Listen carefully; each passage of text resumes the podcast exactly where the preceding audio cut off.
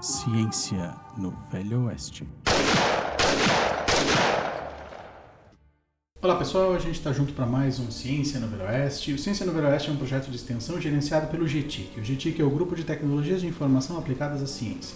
Gravado aqui da Unipampa, campus uruguaiano, diretamente do Cantinho do Rio Grande do Sul. Eu sou o Michel, professor de Imunogenética, comigo hoje. Oi pessoal, tudo bom? Eu sou o Davi, acadêmico de enfermagem. Olá pessoal, aqui é a Pamela, acadêmica do curso de farmácia, bolsista e apaixonada por esse projeto e ciência. Oi, oi, gente. Aqui é a Nath, acadêmica do curso de farmácia e bolsista do podcast. Olá, pessoal. Aqui é o Daniel, acadêmico de farmácia e eu li um livro uma vez. E buenas gurizada, aqui é o Guto, professor de inglês. E eu tenho uma dúvida, Michel. Quem lê muito pode ser chamado de leitão? Eu achei que eu tinha sido idiota. Mas eu não consigo. Já deu pra entender, né, o que que é, né? E vocês devem ter percebido que o nosso assunto de hoje é a leitura. Vamos falar sobre algo de fundamental importância, mas que quando a gente vai olhar as estatísticas é impressionante que 30% da população brasileira nunca leu cinco livros na sua vida e um a cada cinco pessoas jamais comprou um livro na sua vida. Eita. Nossa. É assustador, na verdade, Eu acho né? que isso explica bastante por que que o nosso país está nessa situação. né? pois é, isso é, é- é incrível, essa questão da, da falta de leitura, porque ela é fundamental para tudo, né? Já, já na formação, para formar um bom aluno, eu acredito que seja fundamental a leitura. É, eu acho que sim, né? Porque assim, é impossível a gente pensar em um estudante, um cidadão que não tem capacidade de interpretação, que não tem vocabulário, que não tem capacidade de discernimento, que não tem capacidade de fazer um raciocínio claro. E onde é que entram essas coisas que eu estou falando? Isso tudo vem da leitura. Isso tudo são habilidades que a gente adquire ao longo da vida e que a gente vai ganhando e melhorando a partir da leitura. É, e isso aí não, não influencia somente na, né, na, na- na formação do cidadão, do- mas no próprio emprego, né, Michel? A, a- a questão de conseguir um emprego melhor mais adiante e de manter esse emprego, de ser eficiente no que vai fazer no futuro, na tua vida, tudo isso aí passa pela leitura. Com certeza, com certeza. Acho que assim, é, é impossível que você, como a gente falou, você consiga manter um emprego ah, sem uma capacidade de raciocínio, sem uma, uma habilidade de comunicação. Uhum. É, Por mais que você vá me dizer, não, mas eu trabalho sozinho. Não, em algum momento você vai ter que se comunicar. Sim. E a habilidade de comunicação, ela vem do vocabulário. Ela vem da, da, da interação social. E, e todas essas questões, elas passam por uma habilidade que vem da leitura. Da leitura. Você adquire isso a partir da leitura. É, e, e a leitura dentro disso amplia, amplia raciocínio lógico, amplia, Com é, certeza. amplia, como tu disse já, vocabulário, mas também não só o vocabulário, mas o uso dele, né, com, com, com mais critério, enfim, tu consegue explicar uma coisa melhor. A gente tá falando muito dessa questão de que é importante, mas como é que a gente adquire o hábito da leitura, então? Pois é, isso eu acho que é uma coisa que é fundamental começar na infância, né? É, é possível adquirir o hábito de leitura depois de adulto, com certeza é, mas é muito mais fácil quando é criança. E qual é o papel, então, hoje em, porque hoje em dia as crianças já nascem com o telefone na mão, com alguma coisa É, desse, desse nível de tecnologia atrelada nela já. Então, antigamente se dava um livro, se dava alguma coisa para ela ler, uma canetinha, qualquer coisa. Exatamente. Qual é- filho. Hoje isso dificulta mais, será o hábito da leitura? Ou... Com certeza, é, é uma das coisas que tem, tem desincentivado a leitura é justamente isso aí. Mas quando a gente começa a, a explicar que aquilo vem também da leitura, Sem né? dúvida. e além disso, chamar a atenção para o que a criança gosta. Eu acho que é, o- é é fundamental para te ensinar a criança a, a- a ler aquela questão, por exemplo, ah, gosta de fantasia, beleza, mostra Harry Potter, mostra Senhor dos Anéis, mostra. Né? A criança gosta mais de, de- como eu quando era pequeno, eu adorava animaizinhos, adorava olhar animaizinhos, coisa e tal. O primeiro livro que eu ganhei foi um livro sobre insetos. Poxa, eu devorei ele, né? Eu adorava insetos, então E era gostoso quando tu devorou? Eu devorar insetos assim, eu só devorei no quartel. Eles têm, go- eles têm gosto de galinha misturado com inseto. Pelo amor de Deus, nem o solzinho. Ah, eu sempre vi ler muito. Ele é, ele é fã de Letex, ele adora revistinhas em quadrinhos e ele sempre me incentivou muito a ler, me dando revistinhas em quadrinhos quando era criança. Ah, eu tenho uma pergunta então. Como incentivar o seu filho a ler? Pois, É, eu acho que tu disse a principal coisa, o exemplo. Na verdade, tu meio que respondeu, alguém É. te perguntar. Droga! Na verdade, assim, é, não, essa é a maior verdade que a gente tem. A criança ela sempre vai aprender pelo exemplo. Isso vale para qualquer coisa e a leitura não é diferente. Se ele, se teu pai lê, se a tua mãe lê, a criança vai querer ler. Uhum. Agora, o que que tu vai ler, isso é um nicho que ela vai ter que achar. Ah, é uma historinha de, sei lá, Tex, que nem tu falou. Teu pai gosta de Tex, legal, meu pai gostava de Tex.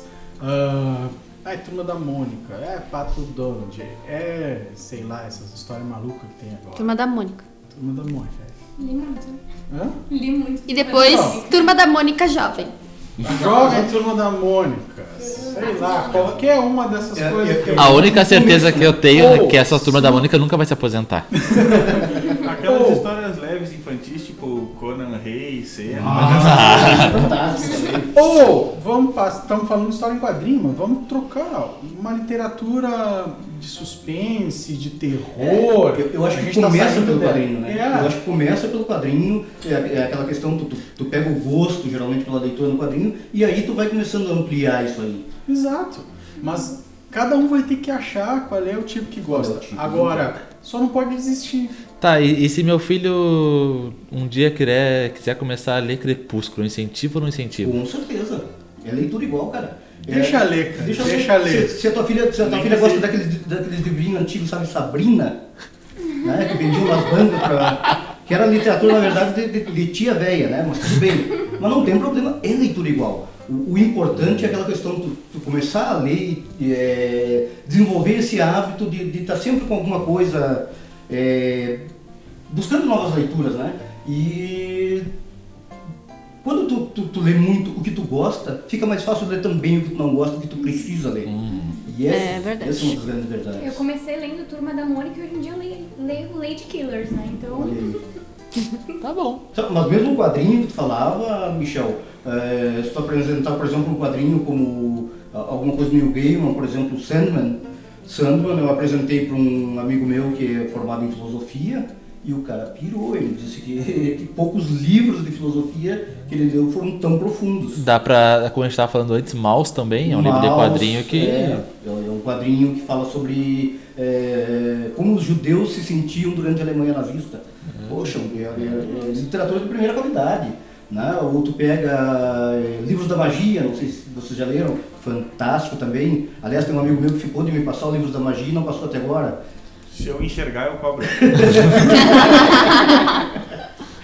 É, é, então tem, tem, tem muita coisa dentro dos próprios quadrinhos que podem começar a te levar para um outro mundo de leitura. E aí, a gente comentou agora sobre esse fato de incentivar a criança a ler. E o Davi tinha comentado mais cedo que hoje em dia, tipo, as crianças já nascem utilizando celular, tablet e, afins. E quando a gente está na internet, a não ser que tu esteja, por exemplo, no YouTube vendo um vídeo, tu tá vendo material im- impresso, não, é um material Escrito. escrito. Uhum. Tu, tu tá lendo uma postagem, tu tá lendo uma matéria. Tu acha que isso vai criando um hábito de, de, de leitura, assim? Eu acredito que não, eu não, não sou especialista, né? Mas eu acredito que não. O que vocês acham? Principalmente por aquela questão. Geralmente as pessoas não terminam um texto na internet, em primeiro lugar. É a superficialidade. Exatamente. Tu vai ler ali, ó. um- Não é o veículo, É. é a superficialidade. Se você pegar assim, ó, esse nativo digital que tá aqui, nasceu nessa geração, que tá acostumado com o e-reader, com tablet, com celular, mas se ele vai pegar um livro para ler nessas plataformas, eu, minha opinião, eu não vejo um problema. Sim. Mas um livro. Agora, o cara que tá lendo uma postagem é, é muito superficial.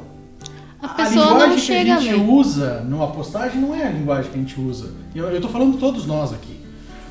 Não é a linguagem que você vai encontrar num, num livro. É, são coisas, a gente, a- habitualmente a gente escreve de uma forma mais simples, mais coloquial, aquela coisa do dia a dia. Pouco a gente vai ganhar em, em vocabulário. S- São poucas pessoas como a Fábio, por exemplo, que ela revisa os textos dela antes de publicar para ver se não tem nenhum erro de português. Ela não está aqui hoje para se defender, então. Isso é difícil. Agora, se tu vai usar o veículo em si, o veículo eu acho que é ótimo.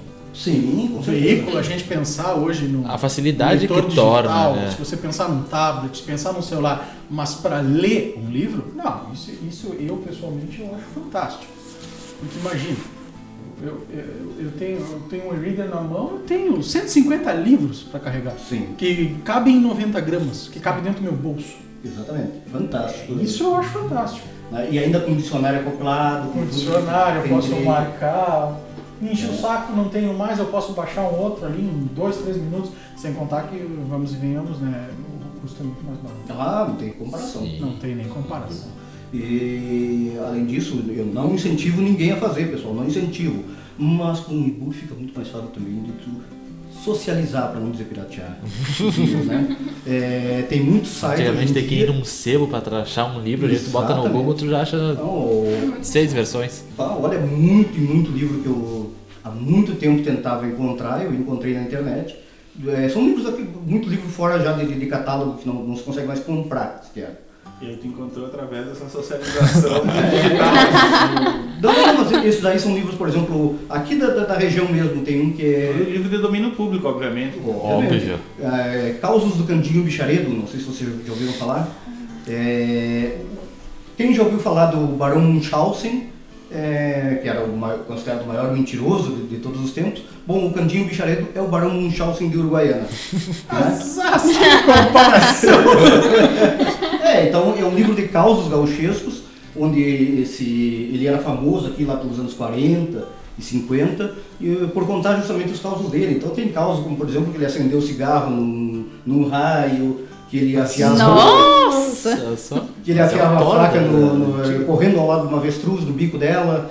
Né? Todo esse tipo de coisa assim que Interessante. eu né? acho que devem ser verdade, inclusive. A né? gente achou outro filho do Odin perdido aí. Mas é um, livro, é um livro que saiu de catálogo nos anos 70. Então tu não acha ele mais em lugar nenhum. Eu consegui achar esse livro na internet. Eu queria dizer que os meus avós e os meus pais foram cri- criados naquela região do plano alto e eles confirmam que é tudo verdade. E eu só. Tá.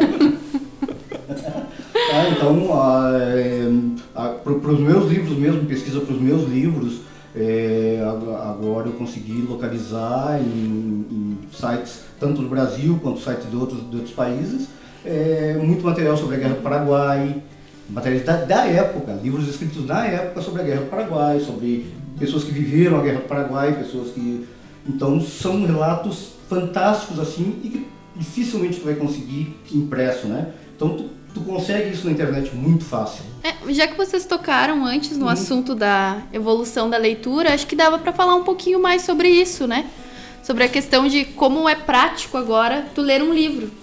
Como o Michel disse, eu posso carregar 150 livros no meu É, bolso. É que, é que eu, eu, na minha visão, pelo menos, ocorreu uma segunda grande revolução, né? É, aliás, terceira, vamos botar assim. Porque a primeira grande revolução ne- nessa área foi justamente quando surgiu a escrita. Né? Surgiu aquela escrita, enfim, é, eu acho que a- talvez a segunda grande revolução, vão ser quatro revoluções então, mas a segunda grande revolução é quando a escrita se simplificou. Porque a escrita era, era por ideograma, como é na China até hoje, por exemplo, que é aquela questão de que os caracteres formavam ideias em si. Então, na China, por exemplo, para te dizer que é, é esposa, é uma, é uma mulher embaixo de um teto. Então aí, ah, mas tem coisas como, por exemplo, riqueza, é um porco embaixo de um teto. Por quê? Porque quando se formou isso aí, quem tinha um porco dentro dentro de casa era rico. Nossa. Deus. Então, são, são coisas assim que pra- é, é muito difícil tu passar. E, E até, e até hoje, né, tô fazendo um comentário, Uhum. é, até hoje existem é, pessoas especializadas em criar, né, sim, novos sim, sim, sim, ideogramas isso. baseado na ideia do que tu quer passar. Tem Exatamente. muita mãe de amigo Há meu um que tempo atrás rico. eu assisti um aquelas- nos porcos de, um senhor, que tem 80 e poucos anos ainda, Uhum. no Japão, que ele é especializado em criar ideogramas. É. E diz o que, que você quer para ele, e ele te pede em torno de seis meses e ele vai criar um ideograma baseado Uhum. na tua ideia. É que na China isso foi fundamental na época, porque a China tinha muito dialeto diferente. Então, como é ideograma e não é por, por som, é, eu falo cantonês e tu fala mandarim, mas nós dois conseguimos pegar a mesma ideia. Então, mesmo que a gente não entenda o que um que o outro está falando, a gente consegue entender a ideia.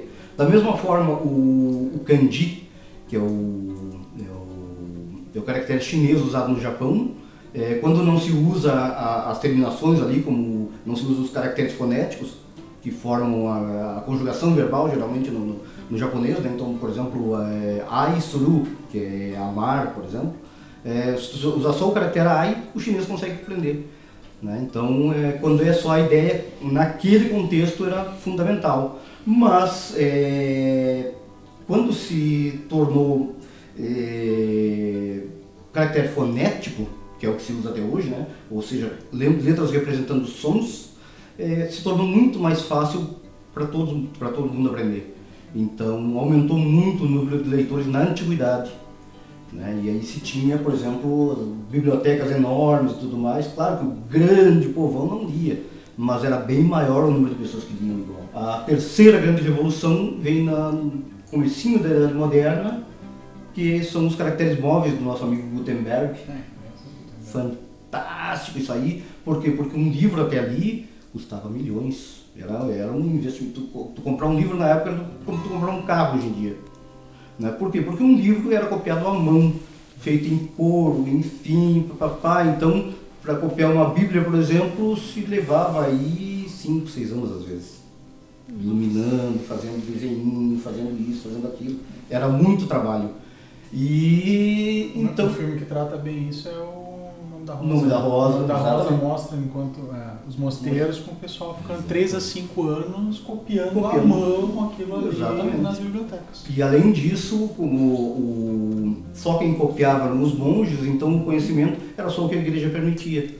É, se calcula que ah, quando, quando Gutenberg criou a, a prensa dele, é, existia em toda a Europa existia perto de, de, de 10 a 15 mil livros, em toda a Europa. Tá? E 90% deles eram bíblias. 50 anos depois da prensa do Gutenberg, existiam milhões de livros pela Europa toda dos assuntos, do assunto que puder imaginar. Inclusive muitos assuntos que a igreja não aprovava. Mas só que eh, ele possibilitou que o livro se tornasse uma coisa barata, acessível e cresceu imensamente o número de leitores. Ah, outra das questões é que, como eram só os monges que copiavam livros, eles geralmente o faziam ou em grego ou em latim, que eram línguas acessíveis para a maior parte das, das pessoas. Quando veio a prensa do Gutenberg, essa revolução, todas ah, as línguas, né, o latim vulgar, por exemplo, que hoje em dia é chamado de italiano, pôde ser impresso, pôde, pôde passar para livros, né, todos aqueles eh, idiomas, o, o- o inglês, né, o inglês arcaico, o alemão arcaico, tudo isso passou para livro, coisas que não existiam na época. Né? E a, a, a, a quarta grande revolução está acontecendo agora, justamente essa questão digital. Né? Como o Michel diz, eu também tenho um, um, um e-book, é fantástico, é fantástico. Eu nunca, desde que eu comprei meu e-book, eu nunca mais comprei um livro físico. Né? Por quê? Porque é muito fácil levar. Tu vai para a fila do banco com um livro dentro do bolso. O meu livro preferido, por exemplo, que é o Shogun, do James Clavell, tem 1.500 páginas, mais ou menos. Né? Eu levo ele no meu bolso e posso ler ele na fila do banco, na fila do, caixa do mercado. Eu posso, eh, enquanto eu me dirijo para a faculdade, fica, para quem não conhece, fica a 10 quilômetros da cidade, enquanto eu estou no ônibus eu estou lendo. Né? E ele possibilita isso aí, é muito leve que leva para todo lugar. Não, é com a possibilidade de aumentar o tamanho da letra, reduzir o tamanho da letra, Sim, aumentar o brilho, sim, diminuir sim, o sim. brilho, fazer marcações, fazer anotações no livro. É, é, é uma revolução. E, e a internet te possibilitou também essa questão de conseguir livros que são difíceis de conseguir. Né? E é um, é um preço muito mais elevado. Ah, não tem, não tem. Não, e muitos, inclusive, como o, é, tu entra em sites de domínio público, são livros que tu pode baixar e que são gratuitos. Ou tu acha socializado. Socializa. Mas, por exemplo, no, no, é, Machado de Assis, que é um talvez o maior escritor do Brasil de todos os tempos, né, que já está em domínio público, tu baixa ele. E essa, tranquilamente, essa tá? evolução também permitiu a conservação dos livros também, né? Porque Sim. conservar um livro é uma coisa muito difícil, não é só pegar, comprar e largar num canto. Sim, sim, sim. Essa evolução permitiu que a gente possa ter esses livros né, online e qualquer hora eu posso ler. Exatamente. né? Facilita muito também. No Brasil, infelizmente, uma das, da- das questões do livro é que o livro é muito caro. Né? Uhum. Eu lembro quando eu estava nos Estados Unidos que eu comprava. Eu comprei uma mala de livros e infelizmente tive que deixar lá. Porque na, na, na vinda eu estava mal de grana e eu não tive dinheiro para colocar uma mala extra no avião. Até hoje eu bato a cabeça na parede, em filmes. Então eu comprei, por exemplo, o livro do hum, é, Jack London, as obras completas do Jack London, é, é, Chamado Selvagem, White Phoenix, é, Caninos Brancos, é, ah, todos os contos dele e tudo mais, dava mil e poucas páginas também, capa dura, comprei por 12 dólares. Aham. Meu Deus. Eu comprei todos os livros do Sherlock Holmes, com, é, claro, isso aí, os dois são domínio público já, né, então não tem pagamento do autor, mas é, todas as histórias do Sherlock Holmes em dois volumes, é, também eu paguei 4 dólares em cada volume, se não me engano, era, era muito barato comprar livro lá. Eu adoro Sherlock Holmes. Sim, é um dos meus sim, preferidos. Eu gosto muito também. Então, Pan, já que você comentou sobre isso, o que você gosta de ler? Eu gosto principalmente de romances. Eu sou uma romântica incurável. e principalmente na questão dos romances, os romances policiais. Tipo Sherlock Holmes. Ah, Sherlock foi fantástico. É que Diz sou... uma coisa, tu já deu o nome da Rosa? Não, o nome da Rosa não. gosta do, do Sherlock, o nome da Rosa é um, é um livro de Sherlock Holmes que se passa no século XIII. E É é fantástico. absurdamente fantástico. Dos que eu li, o que eu mais gosto é aquele do Cão dos Bast... Baskerville. Isso aí. Esse aí. Eu adoro esse Nossa, livro. Meu preferido é Estudo em Vermelho. Sério? Acho Eu gosto- li quando eu tava na terceira série, porque lá na minha escola eles tinham a mania de toda semana todos os alunos têm que ir à biblioteca e pegar livros. Era uma forma deles incentivarem a leitura. E aí eu peguei esse livro e eu me apaixonei e peguei três semanas seguidas. Nossa, que legal. Claro que foi porque tu gostou, não porque tu precisou de três semanas. Não, foi porque eu gostei, tá? Eu li bem rápido o livro. E tu, Natália? Olha, eu, comecei lendo Turma da Mônica, então eu gostava muito de ler quadrinhos quando era criança, mas conforme o tempo foi passando, eu fui gostando muito de ler romances. Os romances me prenderam no primeiro momento, mas depois, de uma hora para outra, eu mudei para ah, suspense, depois casos criminais e relatos de casos criminais. Eita Deus. É, gosto muito de Lady Killers, muito bom, recomendo. São, e esse, o Lady Killers ele trata um pouco dessa, ah, dessa jogada dos jornalistas com mulheres que são assassinas. Então eles acabam minimizando os casos ou botando apelidos. A, a assassina gostosa quando é uma mulher bonita, ou a senhora assassina quando é uma senhora mais cheinha, uma mulher mais gordinha. É bem interessante como eles trazem ah, os casos de assassinatos. Então me interessa muito. Pra quem não conhece, a Natália é a nossa psicopata do plantão. E nesse momento Natália, o eu Guto tava brincando, solta essa faca. Eu já tô, eu já tô pensando agora do porquê que a Fabiane não veio. com um pouquinho de medo. Eu acho. Natália. Eu não brinco mais com você, tá? Estamos todos apavorados com a Natália nesse momento. Tô ficando com medo agora. É sim. sim, sim, todo mundo acha que sim. Todo mundo acha que sim, fica tranquilo. E tu, Dani, o que tu gosta de ler? Eu leio. Não, é, que- é que tipo, eu já li um pouco de tudo, assim, tipo, ah, eu acho que nos últimos tempos eu tô dando um foco em, em literatura. Imunogenética. Eu tenho lido bastante. Muito bem. Muito bem. E eu acho que dá pra dizer que os últimos livros, quase todos, são suspense e terror, assim. Eu entrei numa, numa vibe meio Leve. É, tô, tô lendo Stephen King, Lovecraft, uh, Clive Barker, essas coisinhas light, assim, sabe? Que é pra dormir tranquilo, dá aquela ligada antes de sim, dormir e vai dormir tranquilinho, assim. Tranquilo. A Só vou gente- dar- Só vou te dar uma coisa assim, ó. Esse é o tipo de literatura que eu lia quando eu tinha 10, 12 anos. Eu também. Agora eu parei. Eu não sei se eu tô Eu com medo do Dani ou do Michel. Do Michel, com certeza. Olha a cara dele. Agora eu parei um pouco porque eu achei muito leve. Eita. Pesados vocês. É. Tá, já que tu tá falando, então, o que que tu gosta de ler, Michel? Cara, eu gostava de. Comecei gostando de quadrinho, umas coisas leves, tipo assim, Turma da Mônica, depois foi pra Sin City, The Walking Dead. Sempre gostei. Cara, evoluiu de Turma da Mônica pra The Walking Dead. Passando por Sin City. Já viu Sin City? É muito bom. E o Watchmen, é não? Muito bom. City Watchmen é- também? Sin City é muito bom. Né? Watchmen? Watchmen também. Ah, então tá. Mas eu prefiro Sin City. Tá, tá. Vamos Já ver. viu sendo? Tá. Menos. Já, mas menos. Eu prefiro Sin Tudo bem, mas tá errado. Eu ainda acho que o ótimo é melhor que todos. Depois, vamos ver. Já tive a fase da Agatha Christie. Legalzinho, já. Meio que Ah, e é bem bom. Fase, eu acho. Gosto Ah, também. Stephen King, na faixa mesmo ali dos 12, 13 anos. Já li acho que quase todos. Medo. O que mais? Hoje em dia, o que, que eu leio? Tá, lendo em livro, claro, científico, que a gente acaba se obrigando sempre a ter que ler um monte, né, por causa de aula, né, de- da parte da educação. Mas hoje o que eu gosto bastante de ler é um monte de livro nerd e de assuntos que realmente me interessam, assim, umas coisas mais técnicas e de curiosidade, tipo física quântica. Eu achando que a minha leitura que era pesada. Física quântica. Assustador. E tu, Guto? Conte-nos, o que tu gosta de ler? Bah, cara, eu sempre fui um leitão. Nota-se.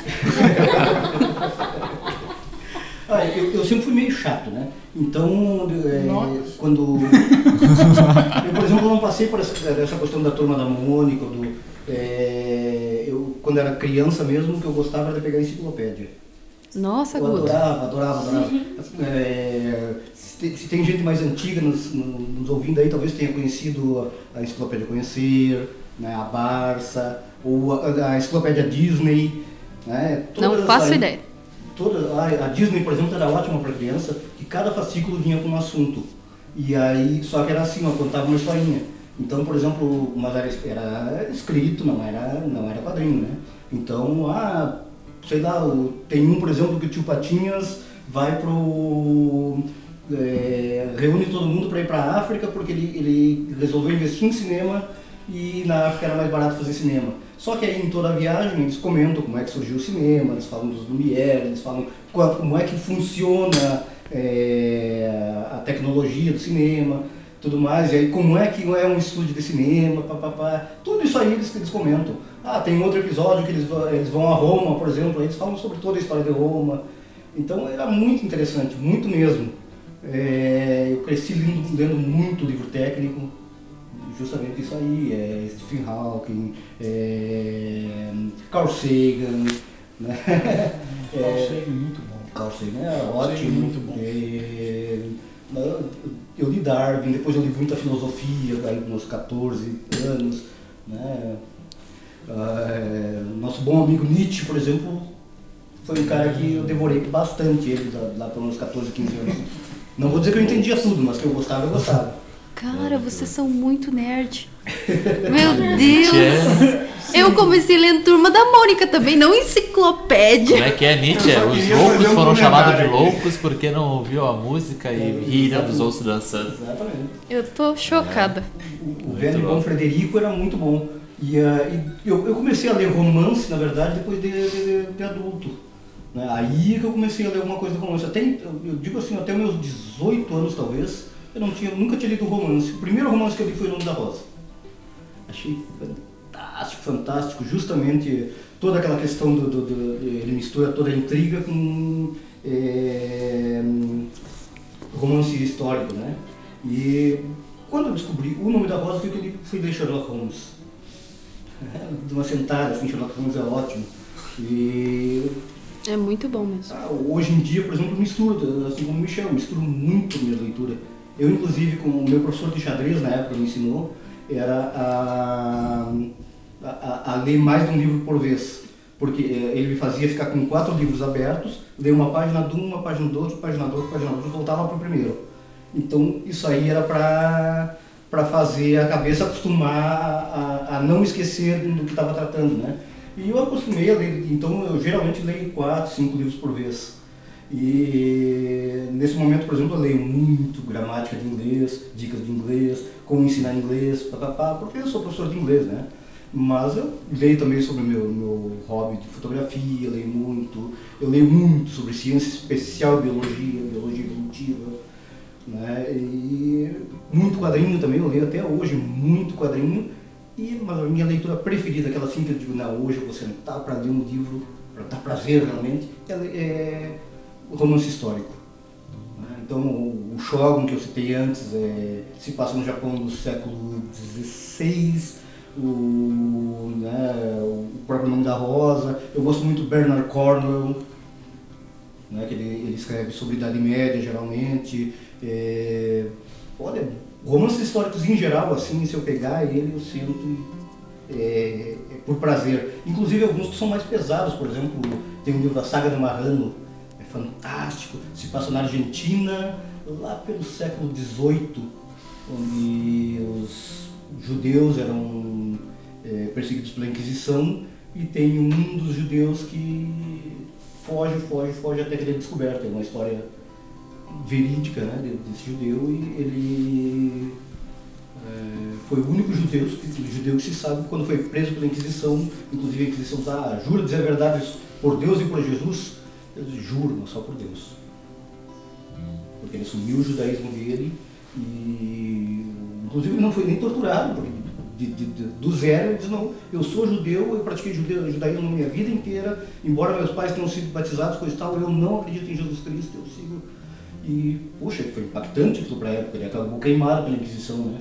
Mas o livro trata de toda, toda a vida dele, assim, desde só que contado como se fosse um romance. E é fantástico. Só fazendo um, um adendo nisso que tu falou, Guto, assim, Uhum. eu também tenho o hábito de ler no mínimo três livros por vez. Uhum. Mas hum, por um motivo assim, ó, quando a gente tratando um lado mais científico, a neurociência ela, ela, ela está bem, bem claro hoje já, bem, bem conhecido. A melhor forma que tu tem de trabalhar e melhorar a tua memória é você ler no mínimo três livros por vez. É a melhor forma que tu tem de ampliar a capacidade de que você tem de mem- da, da tua memória, de memorização. É no mínimo você trabalhar com três livros por vez. Isso é uma coisa bem conhecida. Mas assim que nem o Guto falou, lê uma página de um, uma página do outro, uma página do ser assim, você trabalhar com três. Por quê? Porque assim, ó, tu sempre tá com três histórias na tua cabeça. Sim. Então, essa forma é uma tu das formas mais... obrigado Não que a seja a única, claro, existem outras formas, mas essa é uma das formas, uma, uma excelente forma de você trabalhar a, a tua memória e mantê-la em exercício constante. E O só- xadrez é outro. Só, só um outro detalhe, agora assim, não tão recente assim, mas há, há um tempo atrás já, eu passei de consumidor a produtor, né? eu estou com três romances escritos já, nenhum publicado ainda, infelizmente, mas estão na- nas editoras para a gente ver se... Eu sou leitor de um deles, eu já li um.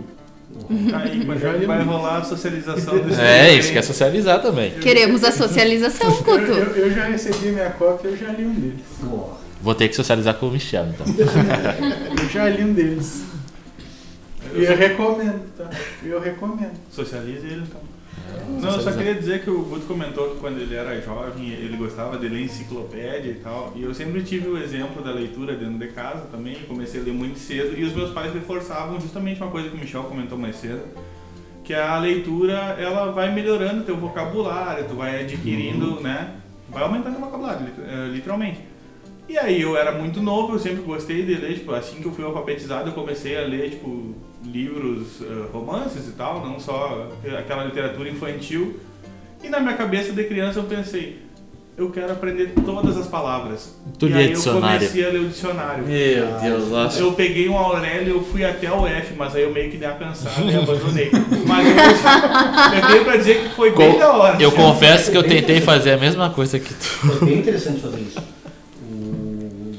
Peguei o dicionário inteiro ainda, por exemplo, de inglês, que eu, que eu precisava aprender. Eu peguei as 5 mil palavras mais usadas do inglês e usei ela, né? Fui uma a uma, enfim, pegando todos eh, os significados que o dicionário dizia. Cita pra nós, hein? Começa agora! Cita aí. O, não faltou o Davi, o Davi não disse ainda do que ele gosta. O que eu gosto? Ele não foi alfabetizado. Ele gosta de livro com bastante figurinha. Eu de preferência. Eu gosto de ler foto. Dá pra ler foto? Olha, eu leio. Eu não sei, eu não tenho um gosto específico pra leitura. Eu leio de rótulo de garrafinha até qualquer outro livro. Uhum.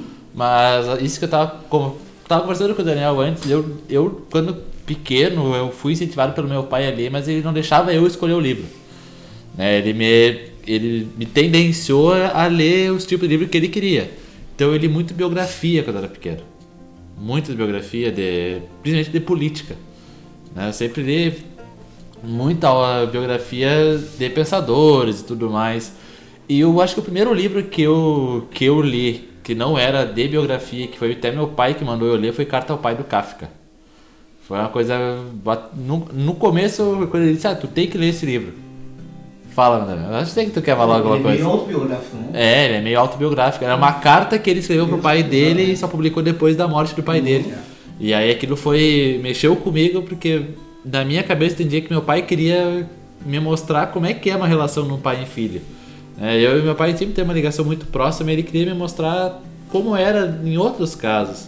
E dali eu gostei do Kafka, li Carta ao Pai, li Metamorfose. O Kafka é bom que é bem levinho, né? É, são, não, a, que- a Não, questão. mas era isso que eu perguntar. Com que idade que tu leu isso? Ah, cara. É a primeira vez, porque não dá pra ler uma só. Tu não entende Kafka lendo uma vez só. Isso é impossível. Tu lê uma vez, tu vai ficar perdido, tu vai ter que ler de novo. E na hora que tu lê de novo, tu vai ficar mais perdido ainda. Mas eu li ali com meus 10, 12 anos, por aí. Bom, vai, vai dar bom isso aí. Deu bom, inclusive, a gente vê. Mas depois dali foi indo. Hoje em dia eu leio Harry Potter. Ah, eu adoro Harry Potter, eu esqueci de comentar. Mas É. eu gosto também do Harry Potter. Acho os livros muito bons, a linguagem muito acessível. Ah, se, se o Harry Potter não fosse uma imitação dos livros da magia e do Senhor dos Anéis, eu até ia gostar. É que eu nunca li Senhor dos Anéis, então não me julguem. Não, não, falando sério, o Harry Potter é Eu tenho livros da magia pra te emprestar. Tu já prometeu pro Guto, não enviou? Não. O nosso, nosso ouvinte deve estar pensando assim, agora em casa, né? Pô, legal, eles leem esse monte de coisa e tal. Pá, o que, que eu poderia ler, né? O que, que você sugere, o que que tu sugeriria, Daniel, para o nosso ouvinte em casa? Se pudesse sugerir. Eu acho que hoje, se alguém me pedisse uma sugestão de, de leitura, eu acho que eu ia de Neil Gaiman. Tanto O Oceano no Fim do Caminho, que é um livro bem bem tranquilo, assim, bem leve de ler, e ele tem umas, umas, umas visões de mundo que são bem interessantes, assim. Eu li recentemente também Lugar Nenhum e Deuses Americanos, e eu acho que qualquer um deles é uma ótima leitura para quem quer uma fantasia, mas que tire alguma, algum proveito Lugar da vida nenhum, real. inclusive, ele pode ser lido por crianças, né? Lugar nenhum é bem levinho mesmo. Assim como acho que o próprio Oceano no, no Fim do Caminho também pode ser Oceano uma no- leitura para o pessoal mais jovem. né? Talvez não a criança recém-alfabetizada, mas ali a partir da pré-adolescência, por ali, já, já tá liberado. Bom, E tu, Natália? Se fosse para recomendar um livro, hoje eu recomendaria Por um Fio, do Drauzio Varela. É um livro que eu tô lendo e ele trata muito de aproveitar o agora enquanto você tem saúde. Esse livro, ele fala muito sobre as histórias de pacientes dele eh, e de como foi quando eles descobriram que tinham câncer e que eles provavelmente morreriam, como tipo isso foi uma moeda que virou completamente pra eles, sabe? Mudou o jogo, mudou a vida, mudou tudo completamente, eles aproveitaram muito mais e o Drauzio ele tenta trazer isso pra vida dele também no livro. Ele fala sobre aproveitar enquanto ele tem saúde. E esse livro é muito bom. A minha sugestão, na verdade, eu já falei, que é aquele livro do Sherlock Holmes, O Cão dos Baskerville, porque ele foi um dos primeiros livros que me marcou, assim, de uma forma que eu fiquei, nossa, eu realmente gostei desse livro. Porque eu já tinha lido várias coisas e eu ficava, ah, nossa, que chato. Tô lendo só porque é obrigatório ler, porque toda semana tem que ler na escola. Mas esse foi um dos livros que me marcou e eu gostei muito da forma que ele resolve os mistérios, a habilidade desse personagem que foi criado por Arthur Conan Doyle, a habilidade dele para desvendar uns crimes que aparentemente são insolúveis até mesmo para Scotland Yard, que para quem não sabe é a sede central da Polícia Metropolitana de Londres, que é a cidade onde geralmente se passam as histórias do Sherlock Holmes. O que, que eu tenho pra indicar? Leon Kafka, não, mentira. Ah, acho que dá pra. acho que chover no molhado, fica no príncipe. É uma boa pedida. Sempre é. Eu só queria deixar claro aqui que Pequeno Príncipe nunca foi leitura infantil, tá? Não, por isso mesmo. Não, Pequeno lê. Príncipe, Pequeno Príncipe eu, eu conheço, mas esse chovendo no molhado eu não conheço. Pequeno Príncipe tinha que vir com adesi- adesivinho 18 mais na frente. Uhum. Lê Então, Pequeno Senão tu Príncipe. não aproveita. Leia Pequeno Príncipe e leia de novo depois. É, eu li É. Pequeno Príncipe quando tava na terceira série também. E recentemente eu li de novo. É, não, é um livro bom. Leia Pequeno Príncipe. E tu, Michel, o que tu nos diz aí? Eu vou recomendar um livro que é bem baratinho, a pessoa que quer comprar, tá? Ele tem, eu não sei a versão física dele quanto é que custa, mas para e-reader ele custa R$ 1,90, tá? É super barato mesmo. Ele é do Lucas Montemagno, é Meu Gato Odeia Schrödinger. É, o nome é muito engraçado, mas o livro em si é, é muito divertido de ser, de, de ser lido. É um livro curto, tem um pouco mais de 150 páginas, e apesar do que eu falo, vou falar agora parecer muito estranho, ele é um livro muito leve. Ele é sobre física quântica. Uhum. Mas ele é muito leve, porque é, o- o- esse autor, o Luca Montemagno, ele faz uma. Em poucas palavras, ele trata diversos tópicos sobre física quântica, tempo, espaço, teoria das cordas, buracos negros, numa linguagem o mais simples possível para a pessoa que nunca entendeu física na vida, usando o gato gordo dele como exemplo sempre. Então, assim, ó, é um livro extremamente divertido para você ler. É uma literatura extremamente leve. Então, assim, ó, para você que nunca entendeu física, para você que não sabe nada de física quântica, é um livro extremamente divertido, mesmo que você não goste do assunto. Você vai gostar. E tu, Guto? Bom, eu tô com algumas dicas aqui. A primeira delas, Stephen eh, Pinker. Tá? Ele é um é, neurocientista e psicólogo evolucionista canadense.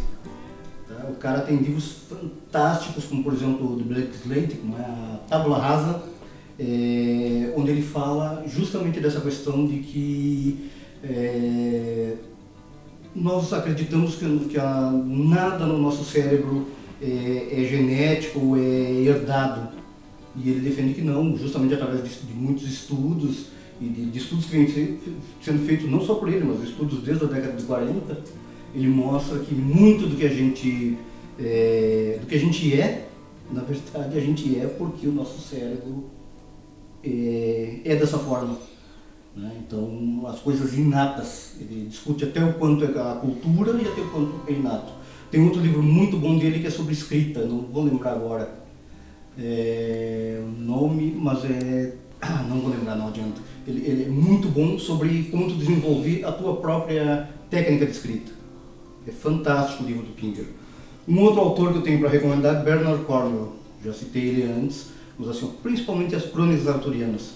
Se tu gosta, tu já leu, por exemplo, a- As Brumas de Avalon, ou se tu uh, assistiu algum filme do Rei Arthur aí que tu gostou, esse aí é o Rei Arthur B10, tá? É o cara que é, durante as batalhas, por exemplo, é sangue e tripa, não é aquela questão bonita, é, é os caras realmente é, eu lembro até da, da- da descrição do, do Dervel Kadarni, que é, o- é um cara, é, digamos assim, é o guião do livro, né? Ele é o Forrest Gump do livro. Justamente tudo que acontece com o Arthur, ele está perto. Então, eu lembro quando ele, faz, ele é uma criança ainda, ele faz a descrição da primeira batalha dele e que ele nunca imaginou que batalha fedesse tanto. Por quê? Porque os homens não, não, não morrem simplesmente sangrando, eles morrem né, defecando e urinando. Então, basicamente, ele é o candinho bichareiro europeu. Mais ou menos. e por último, eu, eu cito o meu livro preferido, um livro que eu já li muitas vezes, que é o Shogun, do James Clavell. É um livro antigo já, é, escrito aí nos anos 70. Teve até uma série de TV nos anos 70 com ele. Quem for mais velho que nos escutando talvez lembre.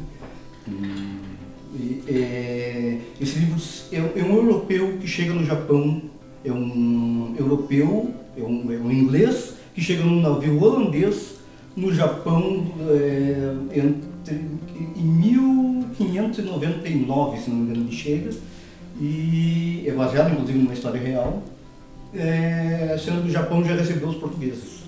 Os portugueses já estão lá e estão tentando colonizar o Japão. E aí, é, quando ele chega, ele é um europeu diferente, e os caras meio que escravizam ele, só que ele vai de, de escravo ao cara que está. que é o, é o melhor amigo do, do general máximo do Japão na época.